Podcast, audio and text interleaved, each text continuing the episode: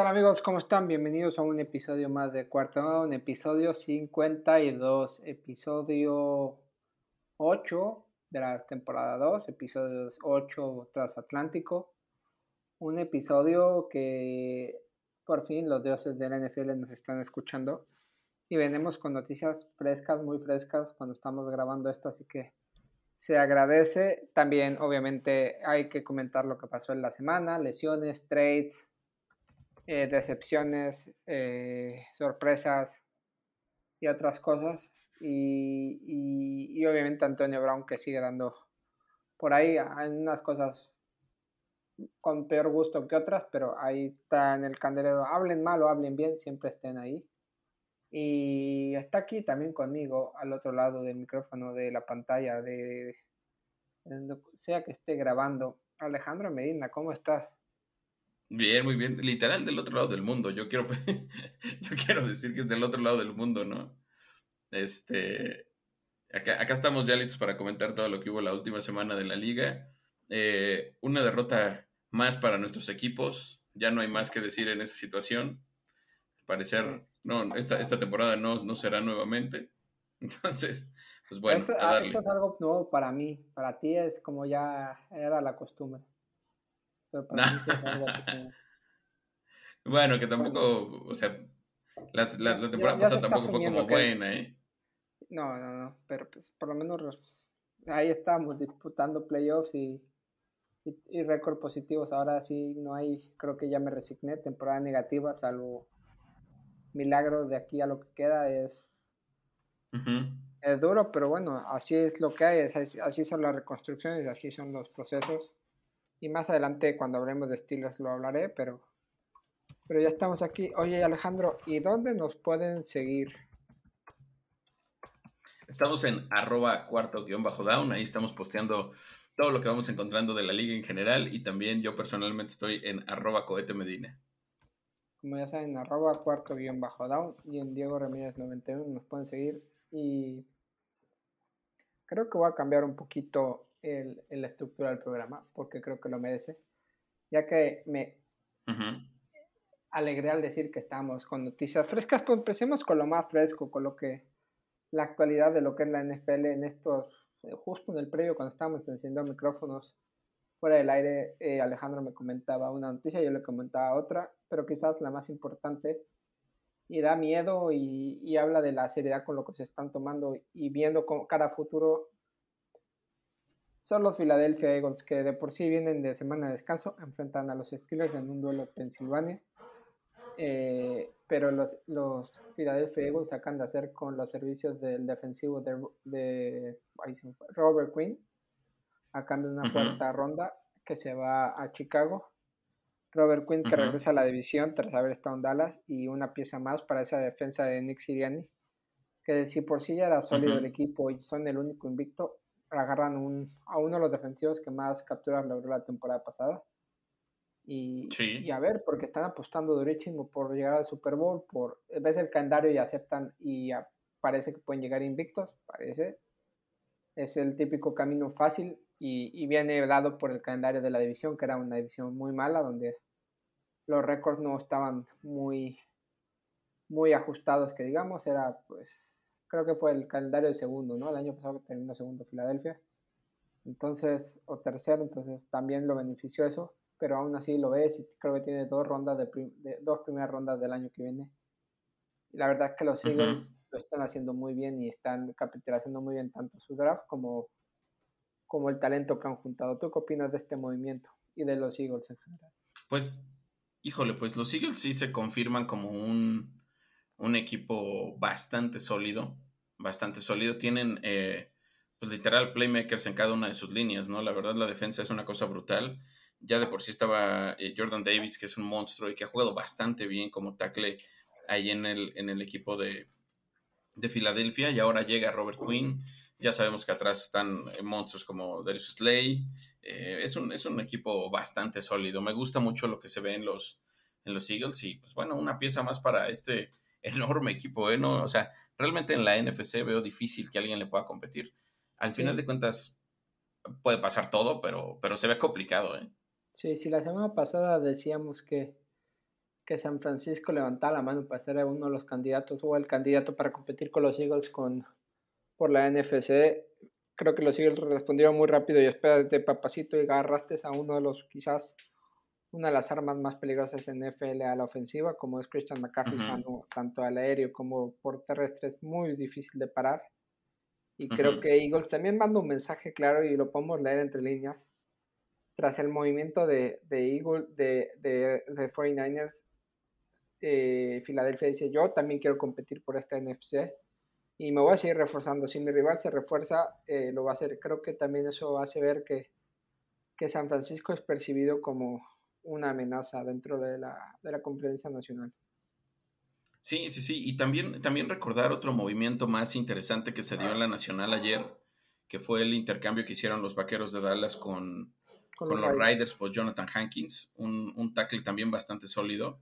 Eh, quizás no con el nombre que tiene, que tiene eh, Robert Quinn o, obviamente Christian McCaffrey, como lo que decíamos en la, en la conferencia nacional, pero la realidad es que los, equipos más sólidos de esta, de esta, de esta zona, de, esta, de este lugar, están, están aportando todo lo que puedan para, para armarse más, ¿no? Dallas también tiene una gran defensa, eh, ahora Eagles hace esto, sabemos que los Rams están buscando por ahí también algún corredor, eh, suena mucho el nombre de Karim Hunt, entonces hay, hay, pues, hay un interés de la, de la, conferencia nacional por tratar de dominar y pues ahorita parecía ser que los, los Eagles son claramente el más sólido. Sí, sí, sí, hay que estar pendientes a ver qué pasa eh, en estas semanas y otra de las noticias, lo hablábamos y, y esto involucra a Steelers, ya empezando a filtrarse imágenes de, de TJ Watt eh, entrenando ya por la tarde con el equipo, haciendo drills con protección, quitando los, los muñecos. Y también los insiders hablan de que ya el equipo ya lo activó y tiene 20 21 días para sacarlo de la lista de, de DR y ponerlo a entrenar sin ningún tipo de problema y a competir. Eh, no sé si este, si este movimiento de los Eagles va a hacer que las cosas se precipiten en Pittsburgh. O sea, Pittsburgh sabe que tiene un enfrentamiento difícil esta semana, que más adelante lo hablaremos. Pero no sé si el movimiento Robert Quinn haga que se precipite el que TJ Watt regrese. En lo personal, ya que ves los drills y todo eso, aguanta una semana más a TJ Watt descansando. Después viene la semana de descanso y en la semana, estas las 8, ¿no? Y en la, semana, en la semana 10 contra los New Orleans Saints que regrese TJ Watt, que es el arma de la defensa. Pero TJ Watt, cuando se rumoraba de que iba a perderse toda la temporada, al final se está perdiendo, si no me equivoco, siete semanas, que era más o menos el tiempo disputado, era de 6 a 10. Entonces ahí está y, la verdad que Steelers lo necesita porque antes era el equipo que más presión metía al coreback, ahora sin él ya no es eso, aunque eh, Alex Highsmith está tercero, cuarto, como los como con más capturas, se nota muchísimo, sobre todo este, en los juegos últimos, tener un tipo que te pueda poner la presión en los últimos minutos, como podía haber sido contra Miami la semana pasada, se echan falta, pero TJ Watt ya está regresando a los entrenamientos de Steelers. Totalmente, y me parece que es una pieza muy necesaria para el equipo, ¿eh? o sea, eh, si bien eh, Cam Hayward ha asumido un rol súper importante y lo que decías de Highsmith también es sobresaliente, la realidad es que un hombre, sobre todo con esta capacidad de liderazgo tan grande, me parece que es muy, muy, muy importante que, regrese al equipo, de, al equipo de Pittsburgh. Creo que, bueno, la verdad yo sí soy de la idea de que sería un poco arriesgado jugarlo ya contra Eagles. Eh, realmente yo creo que el propio Mike Tomlin, si bien quiere romper esta situación porque eres un ganador nato, no lo sabemos. Conocemos de mucho tiempo a, a, Mike, a Mike Tomlin y sabemos que quiere revertir esta situación. Obviamente va a tratar de hacer todo lo posible por pues, no tener una temporada perdedora. Pero la realidad es que arriesgar a TJ después de una lesión tan fuerte como la que vino, eh, que se pudo haber perdido toda la temporada, eh, y así se me, hace, se me hace un poco complicado ante probablemente el equipo que esté en número uno en, toda la liga, ¿no? Más allá de que es el único invicto. Entonces, la realidad es que creo que deberían de aguantarlo un poco más, deberían de aprovechar ese bye que ya tienen encima para tratar de descansarlo y que llegue al 100% contra Saints, que es un equipo eh, en el papel mucho más asequible. Sí, sí, totalmente de acuerdo. Eh, también hablando de Steelers, hoy se acababa la, la ventana de, de 21 días para activar a, eh, al receptor de Memphis, Colvin Austin tercero, que yo tenía muchas ganas. Entonces, pues el receptor se quedará en, reserva o injury list para lo que queda de la temporada, no lo veremos. Y TJ Watt, pues se mantiene en la lista de reserva o de TJ o de injury. Entonces, sí. esas son eh, las que están ahí. Entonces, pues hasta ahí las, las, las noticias. Estoy viendo ahorita en Twitter eh, la imagen de Rockman Smith llorando y en lágrimas en prensa, rueda de prensa sobre la pérdida de Robert Quinn. Hay que recordar que Rockman Smith fue el que pidió la salida y yo en principio pensaba que era él el que se iba, pero un jugador tan joven que pierda a su pareja de baile a mitad de temporada, la verdad es que sí llama la atención. Sí, sobre todo porque el estado en el que están los, los Chicago Bears, más allá de, esta victoria tan impactante, porque la verdad a mí me sorprendió del, lunes pasado, eh, creo que a Chicago le falta todo, ¿eh? O sea, y tiene problemas de cap, tiene problemas también de, de picks, eh, tiene, tiene muchos problemas Chicago y yo creo que va, va a entrar en un proceso de reconstrucción total, yo creo. Sí, pues hablando de eso, de hablando de del partido de Chicago, vamos a repasar lo que nos dejó la, la jornada 7. Eh, si no recuerdo, eh, no hablamos del Cardinal Saints con el regreso de de Hopkins. Quizás el, el, Cardinal Saints nos dejó una de las imágenes o uno de los memes GIF que usaremos los aficionados de NFL por mucho tiempo. Sí. Es esa intercepción a, Andy Dalton con, con, con Wilson saltando por detrás en un segundo plano. La verdad que es una imagen muy chistosa la que nos dejó el partido, pero finalmente los Cardinals en el regreso de Delante Hopkins ganan 42-34. Eh, y, literal fue por la defensa que, si no me equivoco, anotó la mitad de los puntos del equipo, si no es que más. Regresando balones, intercepciones a, Andy Dalton, que los Cardinals, pues también vimos como Kyler Murray se enojaba con Cliff Fury, pero siguen sumando y, y por lo menos Grande Hopkins debutó con victoria. Sí, exactamente. Eh, creo que inmediatamente se notó que es eh, un Arizona con DeAndre Hopkins y un Arizona sin DeAndre Hopkins. La verdad, las primeras siete, seis semanas fueron bastante oscuras para los Cardenales, sufriendo completamente Kyler. Se le vio eh, muy abrumado en los otros partidos. Y la realidad es que más allá del rival y de, y de, lo que fue el partido, DeAndre Hopkins cambia completamente el estilo de juego de los Cardenales. Y me gusta mucho más el equipo ahora. Ahora es si bien no es contendiente porque sabemos la situación de Arizona también, eh, está en otro momento, ¿eh?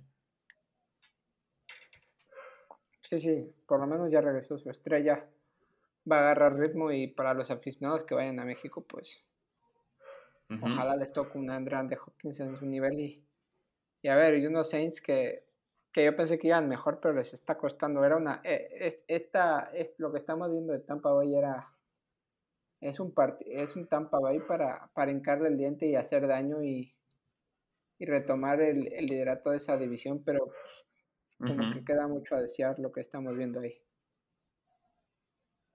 Sí, fíjate que al final de cuentas creo que eh, creo que le falta mucho al, equipo. Nos quedábamos con la idea de que era un partido como para ganar, ¿no? Era un partido que, podían eh, fácilmente dominar Debían de ganar. pasa todo lo contrario, ¿no? Creo que pasa todo lo contrario. No sé si, no sé si estás de acuerdo conmigo, acaba siendo un, desastre total. Sí, sí, total. Si quieres, hablamos de ese antes de, hablar de los Browns. Pues eh, como hablábamos, era un partido eh, total para ganar. Todo estaba de cara para los Buccaneers. Habían perdido a Christian McCaffrey los Panthers. Venían con el orgullo de perder con los Steelers. Eh, tenían todo para ganar a, a, Carolina en un duelo divisional donde y, lo único es que no se dan las cosas. O sea, Mike Evans tira solo un pase de touchdown de 75 yardas solo, no tenía nadie. Sí, increíble. Como que no logró, no, los hombres no logró confiarse con sus receptores. Quizás el tema deportivo está haciendo mella ya en el 6 o 7 veces. ¿Cuántas son? ¿7 campeones del Super Bowl los que tienen? 7 veces campeón del Super Bowl. Haciendo mella y finalmente los Panthers con Peter Walker, con, con con Deontay Foreman, si no me equivoco, eh, hacen daño. DJ Moore hace, anotar un touchdown y se dan el partido 21-3 que, que, la verdad fue sorpresa y, y quinielas. Entonces, no sé qué está pasando en Tampa. Yo creo que también le surge el descanso que Tom Brady se está haciendo el foco de muchas críticas también y por ahí también Antonio Brown aprovecha, aprovecha para pegarle, pero a mí sí me sorprendió muchísimo esta, esta derrota. Sí, a mí también. La verdad es que sí, cada vez vemos peor a, Tampa Bay. Eh, no sé en qué mood esté Todd Bowles. Eh, creo que es de lo que menos se habla es del head coach en general. Y creo que también tiene ya una responsabilidad, ¿no? Creo que es momento ya de que, pues de que tome decisiones, esto, estos descansos que está tomando tan, tan continuamente Tom Brady, más allá de su, de su, de su, figura tan legendaria, creo que también le están haciendo mucho daño al equipo. Y, y el panorama se ve, se ve muy oscuro, ¿no? Pensando que tienen un, tienen problemas no solo ahí, sino también en la defensa, ¿no? O sea, sabíamos que era una defensa bastante sólida antes la de la de los la de los Bucks, pero ahora ni Antoine Winfield, ni Lavonte David, ni Devin White, nadie sobresale en ese equipo, no sabemos qué está pasando realmente. Sí, la verdad es que cuesta mucho entender lo que estamos viendo ahí. Y, y la verdad, eh, eh, a ver qué pasa. Pero bueno. Sí, sí, sí. Ya habrá tiempo para, aparte los Buccaneers, eh, son los primeros en jugar esta semana. Contra otros los equipos que vamos a hablar ahora, los Baltimore Ravens, justo contra los Tampa Bay Buccaneers abren esta semana, hablaremos más adelante.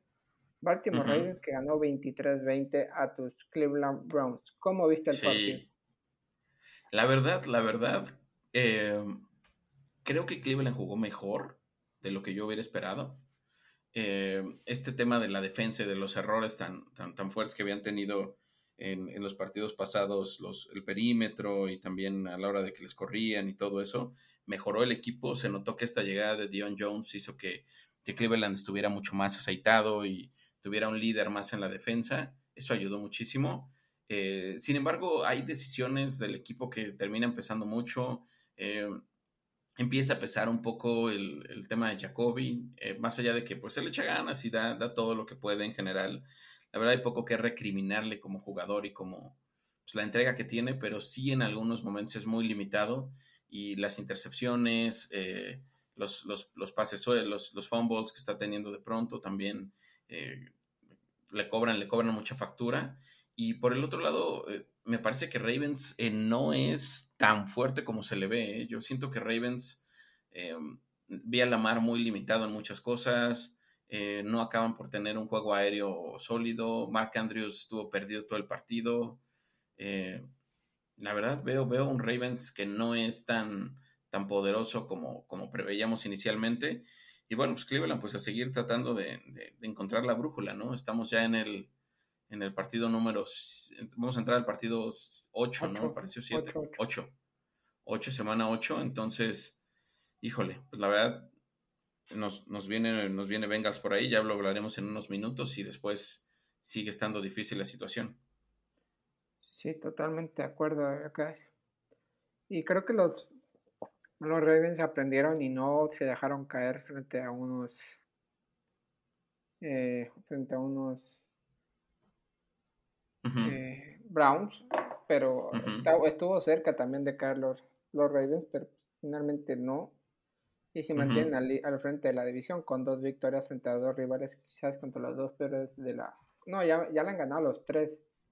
Sí. Entonces, no, a los dos, perdón. A Browns y a Bengals. Steelers todavía les Sí, sí, sí. Entonces, ahí.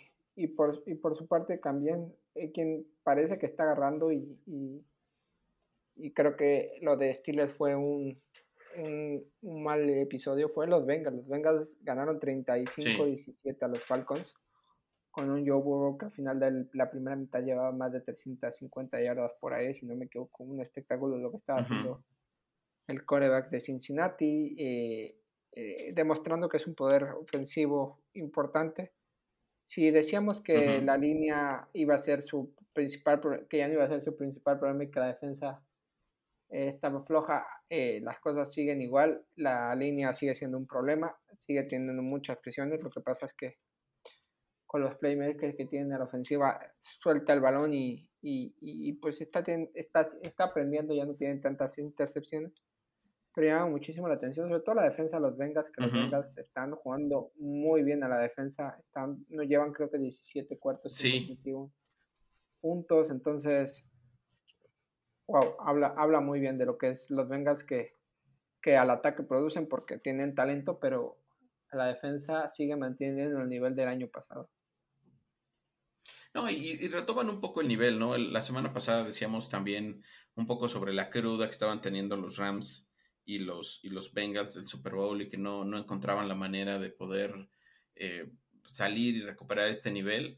Eh, parece ser que Bengals está ya recuperando ese, ese tono. Le faltan todavía algunas cosas. Me parece que la ofensiva todavía le cuesta en algunos momentos del partido y si le juegan de determinada manera lo sufre.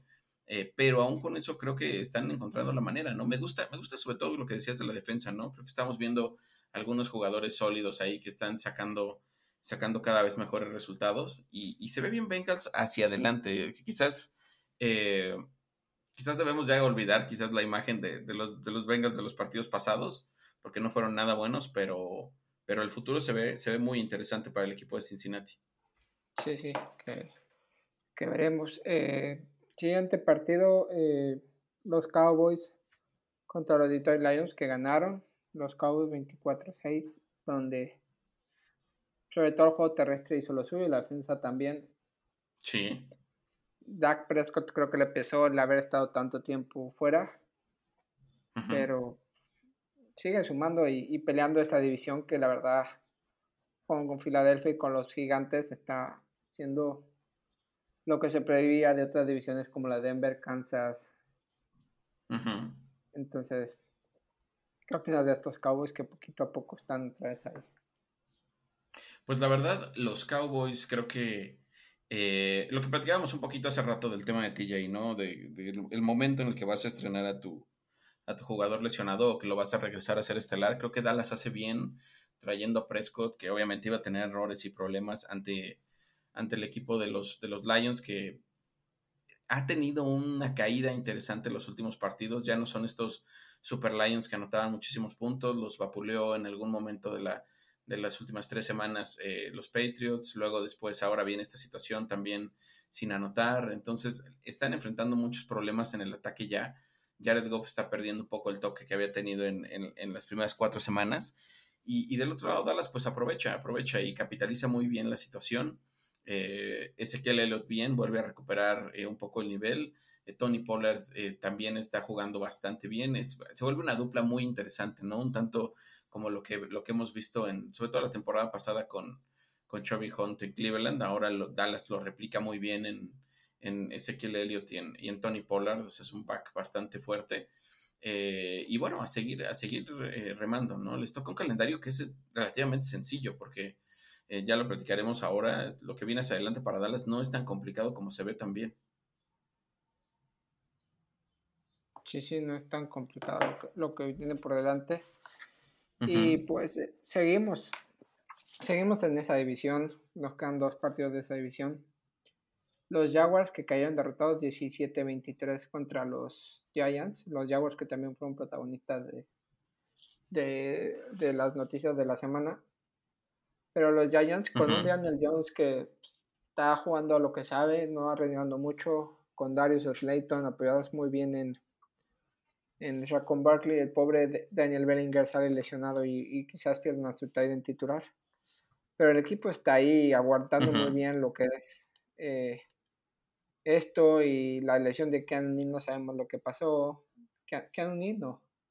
Eva, Evan Neal, Evan Neal, entonces, pero Ajá. a decir 5 6-1 los Giants, entonces, eh, wow.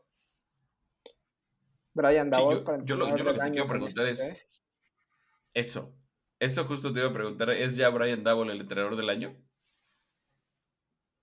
No, eh, o sea, eh, Brian Double, impresionante. No, o sea, creo que, Yo creo que todavía... está la terna junto con Nick Siriani y con y yo me, yo me atrevería a meter a, Robert Sale y a ver qué pasa con Miami ahora con Mike sí. Sí, sí, sí, totalmente. Fíjate que sí.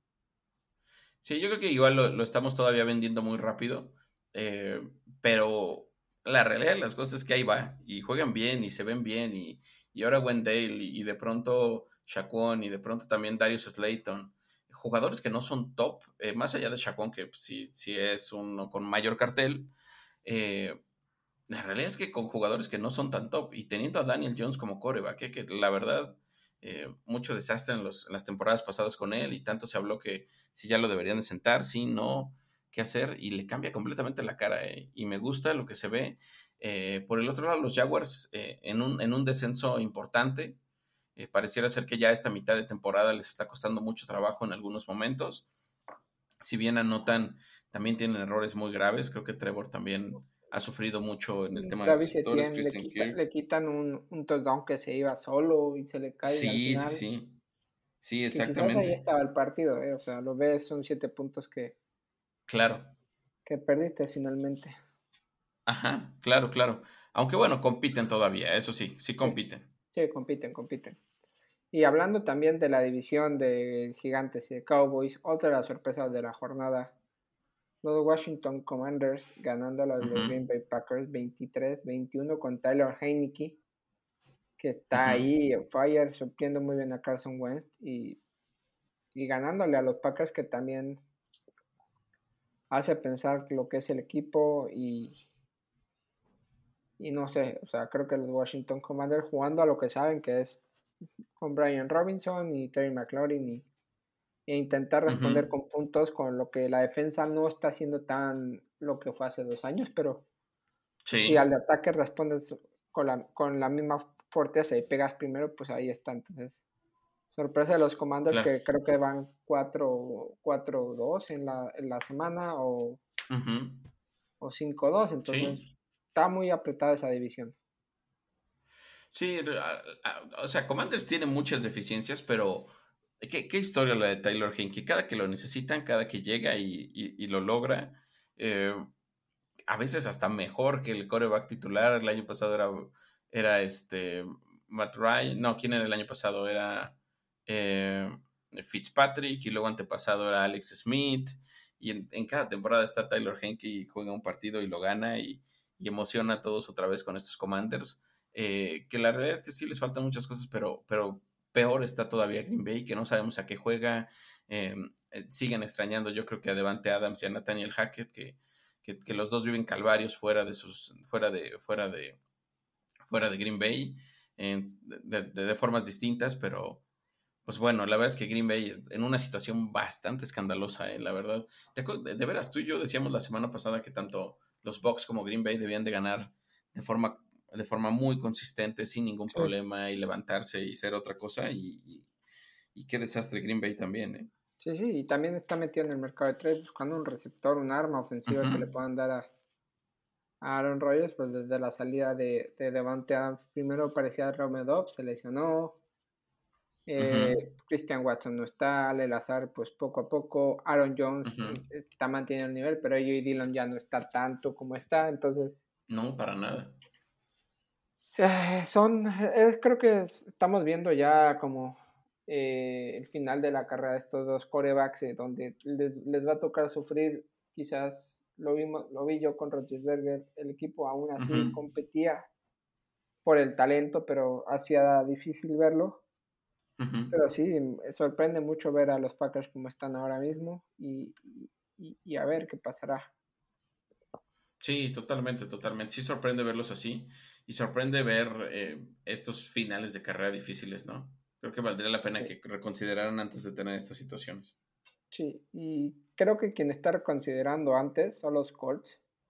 Los Colts que también son protagonistas de la semana, pero perdieron 19-10 contra los Titans en un duelo divisional donde los Titans son líderes de su división tras ganar, eh, donde Derrick Henry tuvo muchas yardas, donde eh, vimos a Malik Willis jugando, pero con, con un fumble. Eh, después conectaron con Paris Campbell eh, y, finalmente Matt Ryan no está. Hablan de que estaba jugando lesionado y eso provoca que Sam Ellinger a partir de esta semana sea el coreback titular del equipo para lo que resta de semana. ¿Cómo viste este partido? ¿Qué sabes? ¿Qué opinas? Uf, eh, jamás, jamás pensé que iba a ser. Creo que ha sido más desastroso, todavía este tema de, de, Matt Ryan con los Colts que, lo que vimos el año pasado con. ¿Quién está? ¿Philip Rivers? ¿Quién, era No, era Carson Wentz. Carson Wentz. Carson Wentz, eh, más desastroso que Carson Wentz, más desastroso que Philip Rivers, más desastroso que todo lo que hemos visto recientemente en cuestión de corebacks en los Colts. Eh, Matt Ryan se le ve ya muy, muy mal también. O sea, ahorita que hablábamos de corebacks, eh, pues que no, no acaban de cerrar su carrera, pues Matt Ryan es otro que ya debería de haberse retirado hace un tiempo. Había mucha ilusión en, en, en Indianápolis con su llegada y pensando mucho en, en, que había equipo, ¿no? Porque creo que Indianápolis siempre ha tenido algunas piezas importantes. Eh, está el tema de, de la línea que, que, es muy sólida con, con varios jugadores de mucho nivel. Está el tema de Jonathan Taylor, Michael Pittman, en la defensa con, con Darius Leonard. Entonces, muchas piezas y, nada con los Colts, nada por ningún lado. E incluso ya al grado de sentarlo completamente por la temporada para evitar pagarle el salario completo. Entonces, muy difícil la situación en Indianápolis. Muy probablemente van a ser top 10 en, en, en los picks del draft del siguiente año. Es lo que yo, lo que yo al menos alcanzo a ver. Eh, y deberán ir ahora sí por coreback. Y del otro lado de la moneda, un equipo de los Titans que gana, si bien no, no de forma brillante, sí de buena manera. Y, sigue adelante, ¿no? Está ahorita entre, pues, como líder en su, en su división, dominándola con calma. Es cierto que hay muchos problemas ahí con, con los otros equipos, pero, pero sigue adelante. Sí. Eh, quien nos hubiera sorprendido una derrota suya, pero no lo fue, fue los Raiders ganando 38-20 a los Texans. Los Raiders que venían de semana de descanso. Unos Texans donde destacaron mucho lo que es Damian Pierce y el nombre de Brandon J de Brandon Cooks, que está sonando también para trade, entonces ahorita lo hablaremos. Pero pues, poco que añadir, o sea, era esperable esta victoria de los, de los Raiders. Sí, sí, sí. La verdad es que Riders también sufren en algunos momentos y Texans batalla más allá de lo que nosotros hubiéramos esperado, pero empieza Riders a tratar de levantar el barco, ¿no? No sabemos si ya están tirando la temporada todavía, ¿no? Ese, ese trade de, Jonathan Hankins nos deja pensando muchas cosas, pero, pero bueno, Riders intenta levantar, se acomoda, eh, ofrece algunas cosas y al final termina paleando a los Texans más allá de la pelea que le dio al inicio. Sí. Eh, noticias tristes eh, son los Jets que ganaron 16-9 a los Broncos, que los Broncos siguen siendo un desastre, pero... Sí, una tristeza. Los Jets, los Jets eh, ganan a, a, los Broncos con un... con, con este... Ahí se me fue el nombre. Con Brace Hall, que hace un... se va de un touchdown enorme y de muchas yardas, pero finalmente el corredor de los Trojans de UC, ¿qué es? Ay, se me fue, UCLA no. UCLA, ajá. USC, USC, USC. USC, ajá. USC se rompe la rodilla y pues fuera de, fuera de temporada para lo que quiera. La verdad es que está jugando espectacularmente bien este Brice Hall, pero así es la lesión. Una pena ver un rookie así eh, caerse, pero, pero ahí está. Y, y los Broncos, pues son los Broncos. la verdad que es uno de los equipos. Creo que va a ser de las poquitas predicciones que acierte yo. Porque yo dije que iba a ser la, la, decepción del año y no voy, no voy para, no voy mal. No, no estás lejos. Para nada, para nada estás lejos.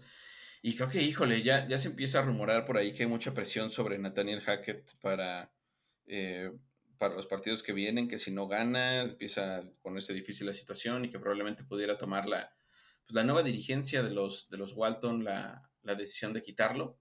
Eh, me parece, si no estoy, si no estoy, si no me equivoco, que a ellos no les tocó per se decidir que Nathaniel Hackett fuera el, head coach. Entonces, pues, bueno, probablemente van a intentar ir por todo y en este mismo sentido, eh, igual en una de esas que te hace que busquen a Sean Payton o alguna cosa así, porque no, no se ve por dónde este equipo. Se ve muy pobre el manejo del tiempo, el manejo de la estrategia de los Broncos.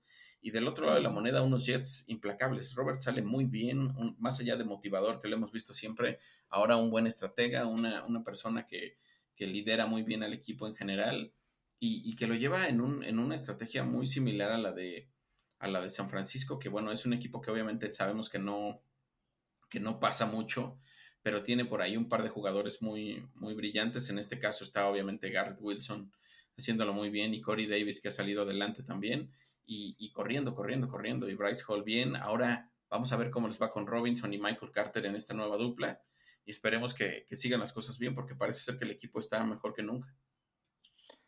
Sí, la verdad es que a la defensiva hablar de, de Garner que, que está demostrando por qué fue pick tan alto y uno de los mejores jugadores del draft. Y, y pues también hablando del draft, pues Alaya Vera Tucker se queda fuera toda la temporada para los Jets, pero sí. para ahí están. Quien debutó de manera amarga fueron los, fue, fue más bien fue Christian McCaffrey con los, con los San Francisco 49 frente a los Chiefs. Los Chiefs que ganan 44-23. Los Chiefs descansan esta semana. Anotó Juju Smith Schuster. Eh, y los Chiefs demostrando que no intimidaba a McCaffrey. Pensábamos que McCaffrey podía ayudar a dar la sorpresa. Pero los Chiefs, mm, a, diferencia del año pasado, creo que no se dejan, no se confiaron tanto. Saben que tienen el talento y van a estar compitiendo por, por, por, la americana. Ya de por sí perdieron con, con Buffalo. Quizás ese duelo que va a marcar quién recibía todos los partidos de playoff en su casa. Pero los Chiefs volviendo a levantar la mano de, oigan, eh, hay, aunque hay otros equipos que se han reforzado mucho, aquí quien ha sido el más regular en la liga en esto en esta parte de la conferencia de, la NFL somos nosotros y seguimos aquí dominando. Sí, sí, sí. En ese sentido, pues creo que hay como, como mucha más solidez, ¿no? Cada vez vemos mejor el equipo. No sé cómo lo sientas tú, pero creo que eh, en un principio había muchas dudas. Había muchas dudas. Al menos a mí me generaba muchas dudas lo que estaba viendo y, cambia mucho la situación.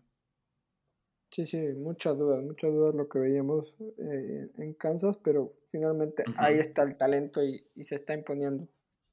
no, y empiezan, a salir figuras. Juju me gustó bastante. ¿eh? Sí, sí. Juju, yo saben que ustedes saben, y tú sabes que pues, es un receptor que, a mí me gusta. Parece que costó agarrar el ritmo, pero ahí está. Eh, Pacheco le ganó el puesto a, a Edward Siller la semana pasada. Esta semana eh, Chiefs descansa, entonces hay que estar pendientes y además creo que les viene bien el descanso al equipo. Eh, y hablando de, estar en dulce, estar eh, eh, bien, parece dar razón y vamos a seguir repitiéndole, los Seahawks siguen con la razón de que el, la, pieza que no engranaba ahí era Russell Wilson, los, los Seahawks que ganaron a los Chargers 37-23 si hablábamos de un running back que, estaba dominando novato era Brice Hall, pero que, que Kenneth Walker aprovechó la, la, lesión de Roger Penny y está siendo uno de los mejores jugando. Hablan de en temas fantasy de que incluso un league winner, yo por ahí lo tengo en alguna liga. Pero pues los Seahawks ahí siguen dando guerra con la lesión de o la salida de, de, de DK Metcalf, pero sigue ahí, es hijo ganando con Gino Smith que que se mantiene. Una lástima la lesión de JC Jackson con los Chargers, pero, pero Seahawks sorprendiendo a, extraños y propios y liderando su división. ¿eh? Sí, tremendo. Y, Gino, nos burlamos mucho de él al inicio y toda la gente se rió de Gino, pero tremendo Gino al final de cuentas en, Seattle. Eh, lo que dices de Kenneth Walker es completamente cierto, es un jugadorazo, está siendo un animal corriendo y, y, muy, muy positivo lo que se le ve. Eh, y bueno, Tyler Lockett sacando muchas cosas, ¿eh? me gusta lo que se ve de Tyler Lockett también, eh, siendo un líder en el ataque y eso es muy positivo también para Seattle. Sí, a ver qué pasa. Tyler Lockett sigue siendo, por ahí está leyendo un, un tweet de los cinco tres receptores de la liga que han tenido más de 40 targets en, la temporada y nunca han tirado un balón son Tyler Lockett, Adam Tillen y Josh Pickens. Sí, sí, sí. Habla de, habla de lo que es Tyler Lockett y de lo que es Adam Thielen, que ya lo sabíamos. Sí, totalmente, totalmente. Dos tipos muy fiables y menos fiables que, pues, que son las que está demostrando George Pickens. Y pues con eso me agarro para entrar al, al, juego de Steelers. Un juego de Steelers en el Hard Rock. Que la neta sobraron los dos últimos cuartos porque no hubo anotación. El 16 días de la primera parte se, se quedó así. Eh, sí, ya lo digo, es una, una, derrota que me frustra, duele mucho porque lo vi tan cerca, vi que, que se pudo ganar, pero Finalmente no lo logró el equipo. Eh, no estoy de acuerdo con Mike Tomlin en, en, eso de que si la defensa hubiera hecho intercepciones hubiéramos ganado. Hay que decir la verdad, la defensa dejó caer cuatro intercepciones a Tua. Una la deja caer Minka, una Edmonds, otra sí. Levi Wallace y otra Cam Sutton. O sea, son cuatro que, que podían haberle dejado mejor a, Kenny Pickett, pero finalmente no. Pero Kenny Pickett por el otro lado hizo cuatro intercepciones también, dos en los últimos dos minutos cuando todavía podía empatar el juego, donde podía mover el balón y, no ser tan arriesgado, pero son parte de, del proceso de aprendizaje del rookie. Y, y si me quedo con algo positivo, es además de que la defensa logró parar a, logró parar a, Miami, aunque Raheem Monster corrió, corrió, muy bien con los huevos que abrió Tyron Amstead, pero el lenguaje de Tyreek Hill no fueron lo que, lo que venían siendo con Tua.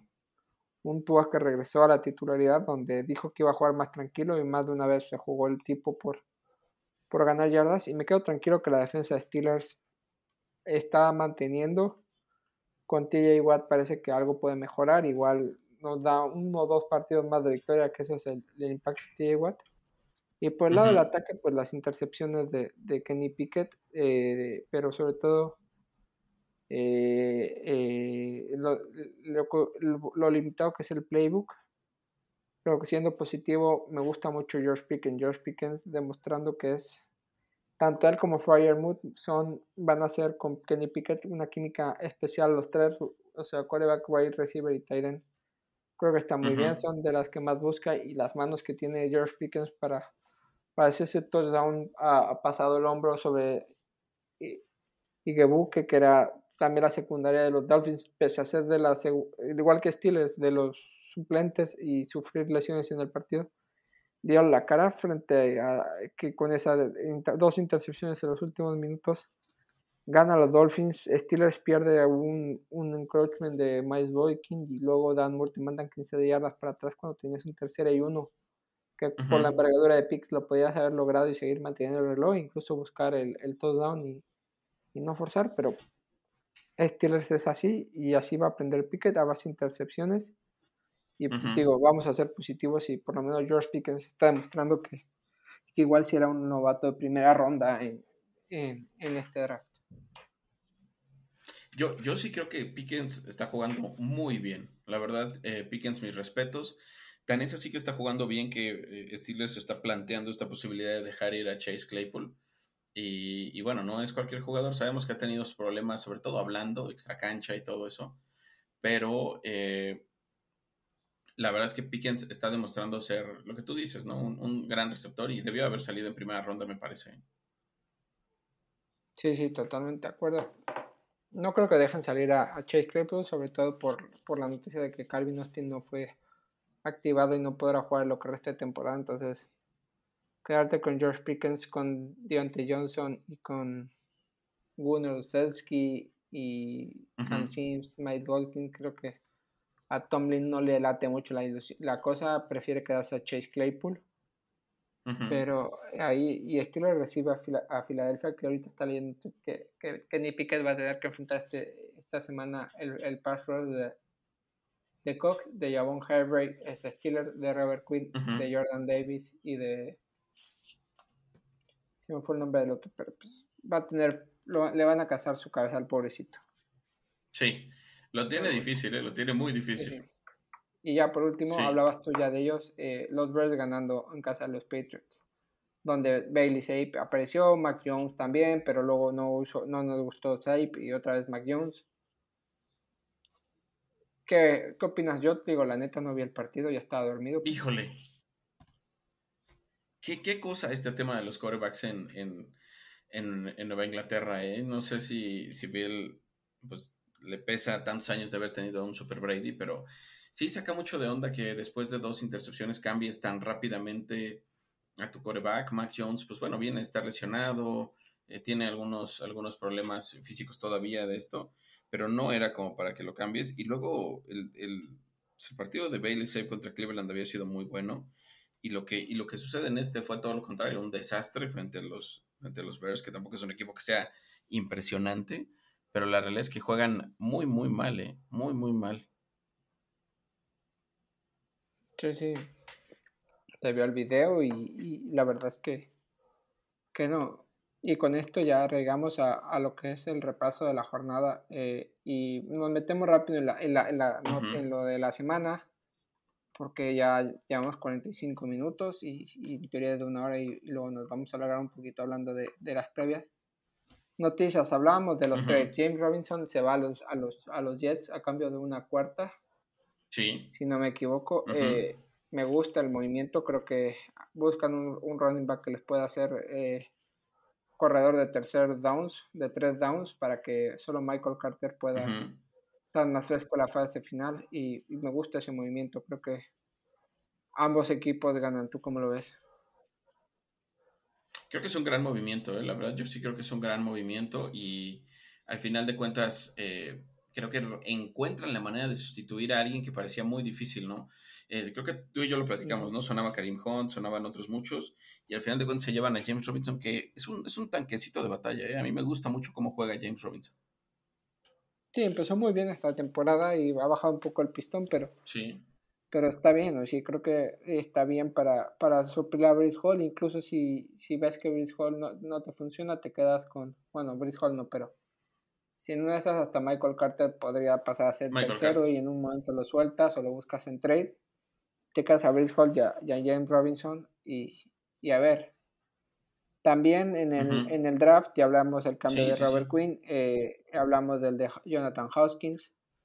A los que han estado sonando fuertes, Mike Gesicki, uh -huh. que para salir de Miami hablan de que de que a, a, Green Bay, pero y de Green Bay que están buscando un receptor, ahora el nuevo nombre asociado a, a Aaron Rodgers es el de AJ Green, un veteranazo, también el de Laia uh -huh. Moore y el de.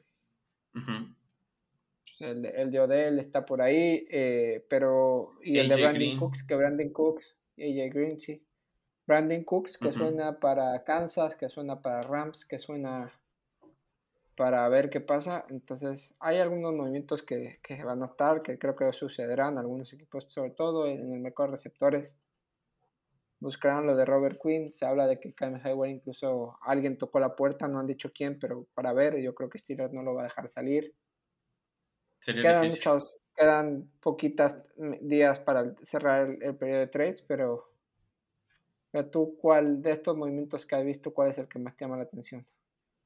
La verdad de todos estos, de, de, de, los que hemos visto hasta ahora, obviamente hizo mucho ruido el de, el de Christian McCaffrey, ahora el de James, el de James Robinson y eso, pero creo, creo que uno que puede ser interesante para seguir fortaleciendo y del que no hemos hablado mucho es de el del de Dallas, del de Jonathan Hankins. Es un jugador muy bueno, muy sólido, líder de, de tacleos en, en, Riders, jugando bastante bien. Me parece que puede meter presión mucho más en el equipo. Eh, ahora, sobre lo que creo que pueda suceder hacia, hacia adelante, eh, creo que Cleveland sí o sí va a dejar ir a, a, Karim Hunt. Vamos a esperar por ahí. Dicen que el equipo está buscando una cuarta eh, ronda por él, al menos para poder dejarlo ir. Eh, la realidad del contrato de Karim es que le quedan, eh, no sé, 10 partidos con el equipo sin, sin dejar ir el bye, se hacen 9 entonces probablemente no hay contrato para el año que viene, entonces ganar una cuarta sería muy bueno para Cleveland y yo creo que se va a, se va a dar pensando en que hay equipos interesados como Rams, como los Bills eh, y algunos otros que suenan por ahí, sobre todo los que están compitiendo, yo creo que es algo que podemos, que podemos ver venir hacia adelante.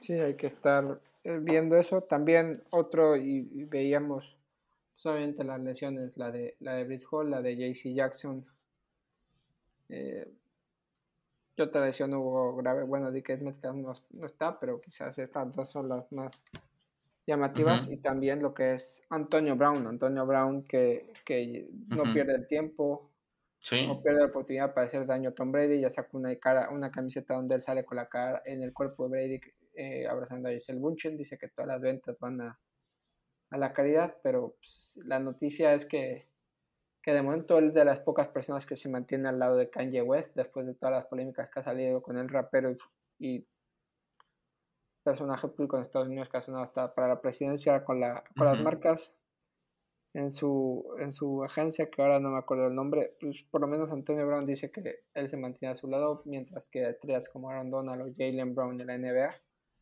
cortaron contratos con, con lo que es la agencia de Kanye West. ¿Tú qué opinas de, de Antonio Brown?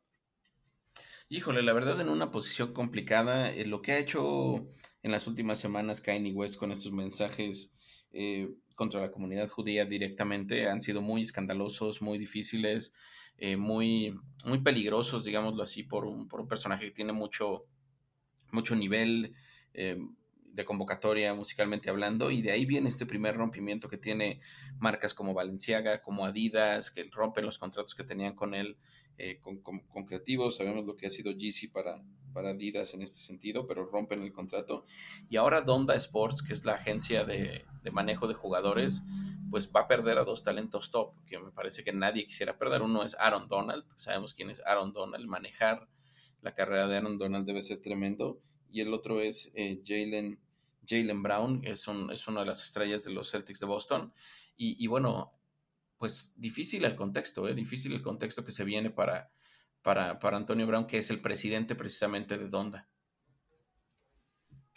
Sí, yo creo que, que ahí está. O sea, él mientras sigue haciendo su show por otro lado, pero cuando se toca hablar de negocios, creo que se mantiene un poquito más, más sereno, o, eso es la, la, impresión que da, y pues es Antonio Brown. No sé si hay otra, otra noticia que, que tocar o ya le entramos a lo que puede ser la previa de esta semana 8. Vámonos, vámonos con la previa, si quieres, de una vez. Pues empezamos con el partido el jueves a las 7 y cuarto, 2 y cuarto de la mañana del viernes aquí en Europa. Eh, Tampa Bay Buccaneers contra los Baltimore Ravens. Yo ya voy con los Ravens, eh, por lo que es Lamar, por lo que hemos visto, porque los Buccaneers no han demostrado, obviamente tienen el talento para ganar este partido, sin duda, o sea. Pero como hemos visto últimamente, no sé, ¿Qué opinar? Es un partido complicado, ¿eh? Yo creo que Tom Brady va a intentar cambiar un poco lo que hemos visto en las últimas semanas de él. Creo que Lamar, y justo lo, te lo decía hace, hace unos minutos, ¿no? Creo que Ravens no es ese equipazo que nosotros veíamos venir. Ha ganado, pero no es tan sólido. Le cuesta cerrar mucho los partidos. Sí, le cuesta muchísimo cerrar los partidos. Ya se vio en los anteriores, a pesar de que con Cleveland no sucedió eso. Eh, Creo que yo me voy a quedar con los Bucks más por la localía, porque también ha sido un desastre lo que hemos visto en Tampa Bay. Eh, más por la localía que por otra cosa. ¿eh? Sí, o sea, tienen que ganar, pero hoy en día, como vemos a, a, Lamar, como vemos a Mark Andrews, regresa a Gus Edwards, como está la defensa de los Ravens, haría pensar que ganaría a los Ravens, no no, no de exageradas, pero en una jugada en un partido cerrado, pero finalmente los Ravens están ahí. También domingo a las, no sé por qué aquí la tabla me dice que es dos y media de la tarde. Quizás es porque todavía no cambia el horario en, en, México. Bueno, en España, México, eh, a las dos y media en Europa, en Londres, los Jaguars con los Broncos. un partido chafón. Simplón. Es un partido que. Sí. Que no, no creo que esperemos muchos puntos, sobre todo porque a los Broncos les cuesta mucho anotar, no los hemos visto así. Y los Jaguars que pues tienen una oportunidad importante para, para agarrar un poquito de ritmo, sumar una victoria más, no, salir, no quedar tan arriba en el draft. Y, y, seguir probando cosas nuevas con ir intentar recuperar lo que vimos a principio de temporada. Pero vaya partido, ¿eh? Para levantarte a las siete y media en México, como que no hace mucha ilusión levantarte a ver un Jaguar Broncos, ¿eh? No, no, no, no, no, creo que, creo que para nada. Ahora, sí te digo que creo que van a ganar los Jaguars. Eh, jugando en terreno neutral, eh, veo más sólido al conjunto de, de, Doc Peterson que al de Nathaniel Hackett, la verdad. Eh, creo, que, creo que Jaguars anota bastantes puntos por juego, si bien sí le anotan también algunos. Creo que Jaguars es, es un equipo que debería de ganar este partido. Sí, yo también me voy con Jaguars. Otro duelo, domingo a las 6 de la tarde aquí, a las 7 de la a las 12 de la noche, 12 de la mañana en México, si no me equivoco. Detroit Lions contra los Miami Dolphins. Yo voy con Miami, por lo que vi con Tua, lo que es el equipo, van a recuperar defensivas. Eh, Todavía no veo cómo los Lions puedan competir. igual pueden hacer un partido entretenido, pero finalmente el talento de los Dolphins, sobre todo con Jalen Waddle, con Tyreek Hill y un Raheem Monster que está encontrando muy bien los huecos con Terron Armstead, superan esto y, son, y ganan a los Lions. Sí, fíjate que yo en este, en este encuentro lo que veo es que, Miami va a ser mucho más dominante. Lions ha, caído un poco, ¿eh? no sé si te has dado cuenta de eso, pero Lions ya no es el mismo que vimos en las primeras semanas. Empieza a pesarle un poco lo largo de la, de la temporada y Dolphins debe de ganar con calma, sin, sin presionarse. Un partido que puede ser de muchos puntos para Tua y para Tyre Hill también. Sí. Un partido simplón, un partido quizás sin un claro favorito, es el Falcons Panthers, dos equipos que están en la parte de abajo de, la NFL, los dos sotaneros de su división eh, no están muy allá que digamos. Eh, puede pasar de todo un Kyle Pitts que no está todavía al 100% con los Falcons, los Panthers que, que vienen de ganar a Tampa, pero quién sabe, un partido que puede ganar cualquiera. Yo en lo particular me voy con los Panthers. Híjole, yo este partido lo veo difícil. Siento que están en un nivel muy parecido de los dos equipos. Yo me voy a ir aquí en la contra tuya. Creo que los Falcons, al ser locales, deben de ganar. Eh, y creo que. Pero estás de acuerdo el simplón. Sí, lo más simple. Yo creo que es el más simplón de la temporada.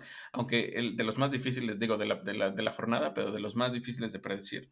Y creo que los Falcons puede ser que puede ser que se lo lleven, creo yo. Sí, sí. Un duelo interesante el que vamos a ver también a las 6, a las 12. El Vikings Cardinals, eh, los Vikings que vienen de semana de descanso, una semana que descansaron.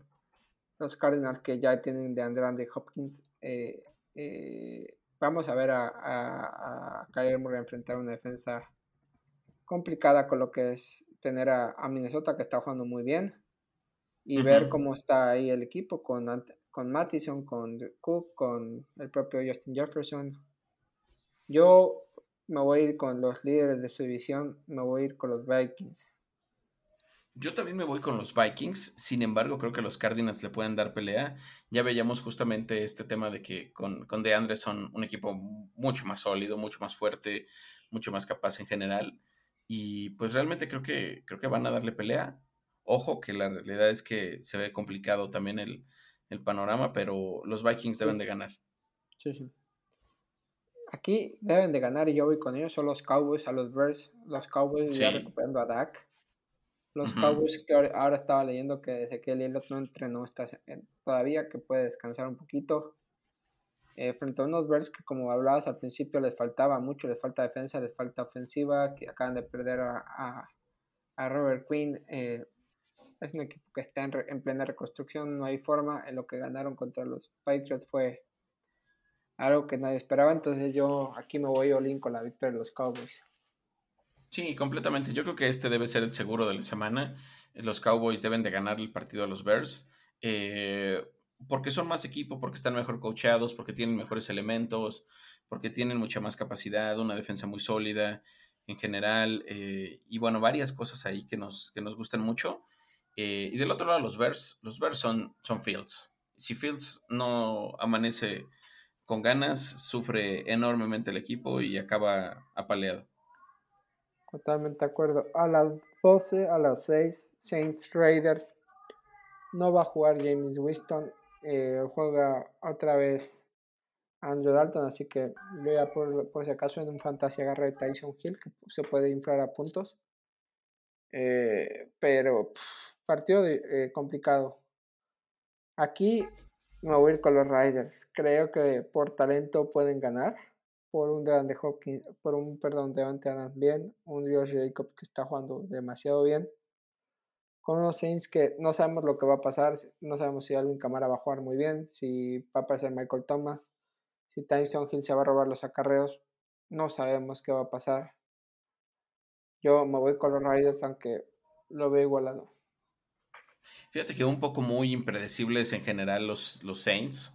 La verdad es que, si bien no han tenido malos partidos y sobre todo muy, muy cargados sobre, sobre la capacidad de Camara y de, y de Chris Olave en el ataque, eh, creo que los Riders son mucho más conjunto, están, pues poco a poquito van a tener, ¿qué sería su tercera victoria si se logra?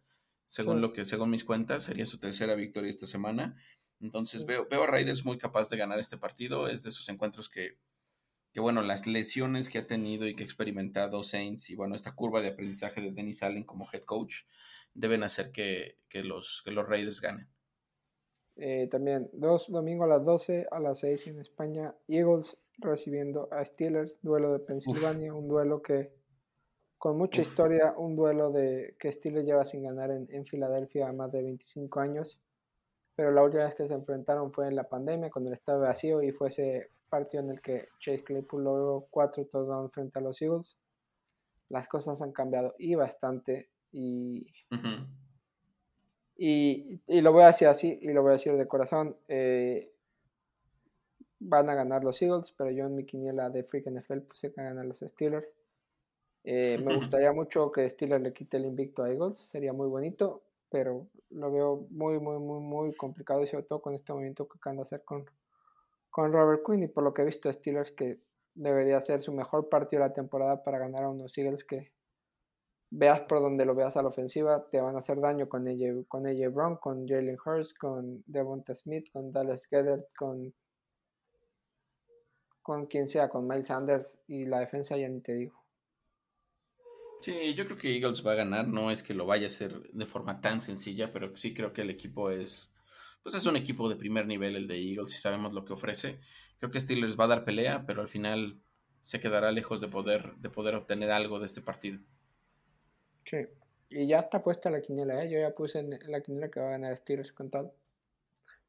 Ahí estamos. Pues en, es que en estas cosas es donde te, te, acercas y haces la diferencia. Entonces, eh, duelo adicional también. Eh, a las 12, el último. Jets contra Patriots. Los Jets deberían de ganar, pero le doy un poquito más de, de beneficio a los Patriots por, por la propia lesión de Brice Hall. No sabemos cómo se va a adaptar James Robinson. Sabemos que la secundaria de, de, Patriots responde bien y está bien. Matt Judon es ahora el líder de sack de la defensiva. Con Vera Tucker eh, fuera, creo que le van a poner mucha presión a Zach Wilson. Y va a depender mucho de lo que haga Carter y, hagan James Robinson con él. Entonces, más de lo que pensamos, creo que los Jets van a ganar. Pero no va a haber una victoria tan aplastada, sino va a estar justa, justa. Yo, confío en los Jets, creo que los Jets van a ganar este partido y van a, van a seguirse posicionando más. Creo que los Patriots eh, tienen muchas dudas. Va a volver Mac Jones por lo que se sabe hasta ahora. Sería un error no meter a Mac Jones, digámoslo así. Pero creo que los Jets vienen mucho más encarrilados, vienen mucho más sólidos, los noto mucho más confiados. Me gusta Robert Sale y este atrevimiento que tiene para a la hora de jugar. Eh, me, quedo con, me quedo con el equipo de Nueva York. Sí, sí. Y a las 2 de la tarde, 9 de la noche en España, Texans contra Titans. Titans deben ganar y fácil. Titans que se nos olvidó mencionar que acaban de, firmar a Chris Conley, un receptor alto, ex, ex Texans, que estaba en Kansas, pero ahí está, los Titans deben de ganar. Sí, los Titans deben de ganar tranquilamente este partido con todo y que van a Houston. Debe ser un juego de mero trámite al final de cuentas, pero, pero muy superiores los de los de los de Bravel. Sí, sí, hay que, hay que estar ahí en, en pendiente, pero para mí, Titans. Eh, Seahawks Giants, un partido que, que quizás hace a principio de temporada digamos un partido chafón pero como vienen los dos, interesante ver cómo van a, qué va a hacer Davor contra Pete Carroll, Gino Smith contra, contra Daniel Jones, Shaq Moore contra Kenneth Walker. Eh, creo que son dos equipos muy parecidos en, línea por línea. Yo porque me va a ganar el corazón aquí y porque yo soy muy fan de él, yo voy con los Giants de Shaq Barkley. Justa la victoria, ¿eh? pero creo que todavía se van a ir 7-1. Sí, ¿quién diría que este apunta para hacer un partido muy interesante, la verdad? Justo lo que dices, de, si lo hubiéramos pensado al inicio de temporada, hubiéramos dicho qué flojera de partido, qué, flojera de equipos, pero yo aquí me voy a quedar con Seattle, creo que el ser local les va a dar algunas cosas, creo que me quedo con esta figura de Kenneth Walker, a pesar de que la defensa de los Giants me gusta bastante, me gusta bastante, pero confío en Seattle, creo que Seattle se lo puede llevar. Sí, sí, sí, Seattle se lo puede llevar. El que iba a ser un revenge game, pero no va a ser por la lesión de Carson Wentz, es el Colts Washington Commanders, donde los Colts eh, no sé qué esperar de este encuentro, ¿eh? Híjole. Sobre todo porque traen a Sam Ellinger, que si no recuerdo mal, Sam Ellinger perdió a su hermano a principios de este verano por, por causas desconocidas, eh, uno de los capitanes de los Texans Longhorns. Pero pues, no sé qué vaya a pasar aquí. Quizás, igual un poquito por talento, me voy con los Colts. Sí, muy ligeramente, pero ya vimos a Washington ser capaz con Taylor Henke de ganar de poder cambiar un poquito las cosas. Yo me voy a quedar con los, con los Washington Commanders. Creo que al final de cuentas, eh, la semana pasada nos dieron una pequeña probadita de que no están tan perdidos todavía. Y, y bueno, McLaurin sigue siendo McLaurin y está bastante bien. Eh, Gibson y este, esta mezcla con Robinson camina, con sus momentos, pero camina.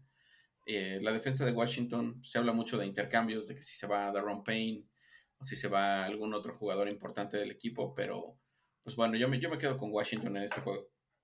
Sí, sí, sí. Dos duelos que van a estar interesantes a las 9.25, el último el domingo, para, para Europa, aunque no es el último en, en, México, a las 9.25 Europa, 2.25 en México, los Rams contra los 49ers. El duelo, podemos decirlo por McCaffrey, porque una cuarta ronda fue la diferencia entre en que, que vestía de Los Ángeles a que estoy en, San Francisco. Eh, un duelo divisional donde tienen que meterle presión a, a, a Seahawks, espera el trapioso con los Giants. Y, y no sé, aquí sí lo veo algo, no lo veo así porque San Francisco suele dominar aquí a, los Rams, salvo la última partido de, de playoff, pero me voy a quedar con los con los San Francisco 49ers, que si no me equivoco, hace poquito se enfrentaron con los Rams. En lo que da este pronóstico, yo busco el, resultado del anterior encuentro. Fíjate que en este juego de Rams contra los 49ers, yo me voy a quedar con los 49ers. Creo que eh, hay una, si no me equivoco, hay una ligera paternidad de, de Shanahan sobre Sean McVay. Y me quedo más con eso. Creo que Christian McCaffrey va a mejorar bastante bastante su, su, nivel de juego en este, después de este primer partido que fue mucho más complicado porque venía del intercambio con Panteras y todo eso, podemos esperar ya mucho más de McCaffrey, de Debo Samuel, de utilizarlo nuevamente, nuevamente fuerte como se venía usando. Eh, me quedo con los Niners, ¿eh? Debo no entrenó hoy miércoles, pero para estar ahí. En semana 4 se enfrentaron en, en, en San Francisco y ganó 49ers 24-9. Eh, a ver qué pasa esta semana, si se van 2-0 en enfrentamiento directo. Otro partido interesante, 7 y 7.20, no, 6.20 de la, de la tarde en México, 1 y 20 de la madrugada aquí en, en Madrid, eh, Bills contra los Packers. Iba a ser otro partidazo, pero creo que aquí los Bills pueden hacer mucha pupa, pueden hacerle mucho daño. Sí, sí, yo creo que los Bills pueden dominar completamente. Se veía como un partido pues, que pintaba para más, pero la realidad de los Packers es muy distinta a la actualidad. Eh, aún con un trade se ve difícil que pueda modificar un poco el contexto. Creo que los Bills van a ganar este partido y pues bueno, seguirán en su cuesta hacia arriba y los Packers en esta caída tan estrepitosa que están teniendo. Y ya para cerrar la jornada, el lunes a las 7.20 a la 1.20 de acá, eh, los Cleveland Browns enfrentando a los Cincinnati Bengals. ¿Tú qué opinas antes de que diga yo? Eh, me voy a aventurar porque confío en, una estadística que, hemos tenido interesante. Creo que Cleveland le va a ganar a los Bengals y va a tener su tercera victoria de la temporada. Eh, cuando enfrenta equipos con, con, con pass rushers fuertes, suele sufrir un poco el equipo de Cincinnati y me parece que si no mal recuerdo que Stefanski nunca ha perdido contra los Bengals en los dos años que lleva le ha ganado los cuatro partidos a Cincinnati. Creo que este puede volver a suceder. Y si bien no creo que sea un partido en el cual sea dominante Cleveland, ni mucho menos para nada, creo que lo, va a ganar de alguna manera. creo que este es un partido que pueden ganar. Y bueno, ya veremos qué sucede. Se ve difícil, se ve difícil, pero yo confío en esta, en esta situación. Sí. Eh, eh, espera, yo me voy con los, me voy con los Bengals, pero creo que si Mike Garrett se apunta a, comerse la, línea de los, de los Bengals, pueden hacer una, una cosa. Es que estaba leyendo que eh, eh, que que Steelers ya le dijo a Matt Canada que si otra derrota fea contra Filadelfia y, se va como eh, entrenador ofensivo. Entonces, quién sabe. Según esto dicen que lo dijo a Aditi King no sé. King pero no sé. Entonces no sé. También están diciendo que a ver qué espera. Entonces no sé. Eh, eh, no sabemos qué es, entonces eh, a ver qué pasa. Si es así, Steelers ha de estar sobrando las manos. Eh, debe estar contento, ¿no? Sí, sí. Pero bueno, esto fue el repaso de, lo que va a esperar la, la, jornada 8, lo que, lo que esperamos. Y, y nada, eh, ya cerrar, ya estaba revisando redes sociales y no hay nada más que, que, nos mantenga eh, eh, con la actualidad. Entonces, ¿dónde nos pueden seguir, Alejandro? Estamos en cuarto guion bajo down, ahí estamos compartiendo toda la información eh, del día a día de la, de la liga y estamos personalmente en arroba cohete medina. En cuarto guion bajo down nos pueden volver a seguir y en Diego Ramírez 91. Nada, muchas gracias por escucharnos, nos escuchamos, los hacemos la cita para estar aquí la próxima semana. Hasta la próxima. Hasta la próxima, chao.